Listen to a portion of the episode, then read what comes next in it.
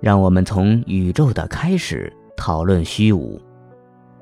宇宙大约在一百四十亿年前诞生，未来的生涯也多半是有限的。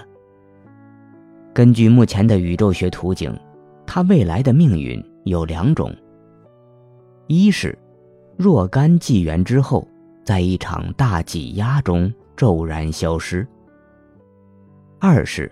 逐渐退化成一片黑暗冰冷的虚无。我们的宇宙在时间上是有限的，可亚里士多德认为宇宙是永恒的，在时间上无始无终。哲学家兼苏菲派神秘主义者安萨里认为无限过去的说法是荒谬的。到了十三世纪，天主教会将世界在时间上有起点定为信仰的一部分。圣托马斯·阿奎那遵循亚里士多德的传统，坚持时间的起点在哲学上是无法证明的。康德主张，一个没有开始的世界会导出悖论。他反问道。如果在今天到来之前，先要经过无数个日子，那么今天还会到来吗？维特根斯坦也觉得无限过去的想法有些古怪。总体而言，科学思想家们并不像哲学家那样对永恒抱有疑虑。无论是伽利略、牛顿，还是爱因斯坦。都构想过一个在时间上无限的宇宙。爱因斯坦甚至在他的公式里硬塞了一个生造的数字，那个著名的宇宙常数，来推导出一个静态永恒的宇宙。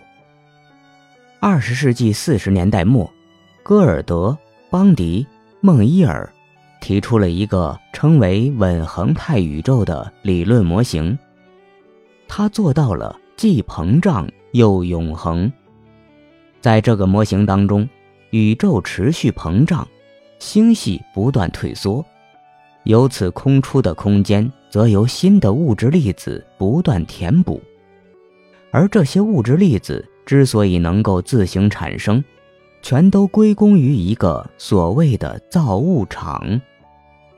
就这样，宇宙虽然膨胀不止，物质密度。却保持不变，在膨胀的同时，稳恒态宇宙的外观却始终如一，它没有开端，也没有结束。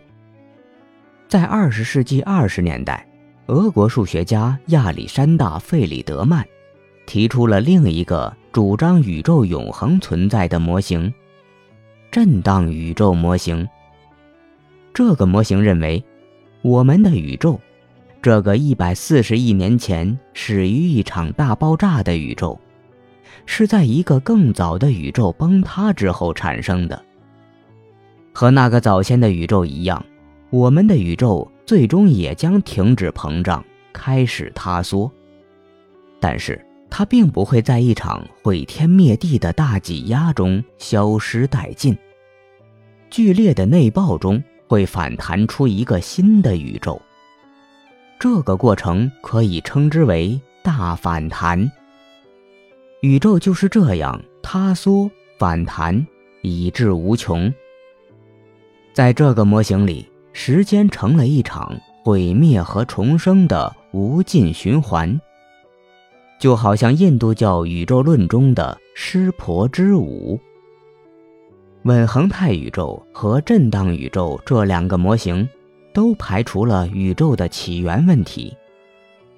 假如宇宙的年龄是无限的，换句话说，假如宇宙一直都存在着，那么也就没有什么需要解释的创世事件了。今天的宇宙学家已经不把稳恒态模型当一回事了。一九六五年，科学家侦测到了大爆炸留下的背景辐射。一举证明了宇宙的确有过一个剧烈的开端，稳恒态模型就此终结。震荡模型的出路要好一些。直到今天都没有人能够解释，是何种反弹的力量可以在塌缩的最后一瞬间克服引力，使得宇宙跳过挤压，重新反弹出来。总之，目前看来，比较可能成立的还是一个有着有限过去的宇宙。不过，要是我们的宇宙并不是唯一的宇宙呢？要是在它之外，还有一个更大的整体呢。科学的发展教会了我们重要的一课，那就是现实的广袤永远超乎人类的想象。二十世纪初的人类还以为宇宙中只有银河系，它了然独处，被无尽的空间包围着。后来我们明白了。银河系只是数千亿个星系中的一份子，而这数千亿个星系也不过是人类可以观测到的宇宙而已。到了今天，所谓的新暴涨宇宙学，又对大爆炸提出了最好的解释。根据他的推测，能够创造出一个宇宙的大爆炸，比如我们的那次大爆炸。应该是经常发生的事件。这个暴涨理论认为，我们这个大约一百四十亿年前忽然产生的宇宙，是从一个已经存在的宇宙时空里冒出来的。我们的宇宙并非实在的全部，它只是一个不断繁衍的多重宇宙中微乎其微的一小部分。虽然多重宇宙中的每一个泡泡宇宙都有确定的起始时间，但是这整个自我复制的集体却可能具有无限久远的过去。就这样，随着大爆炸的发现而打入冷宫的永恒，现在又回来了。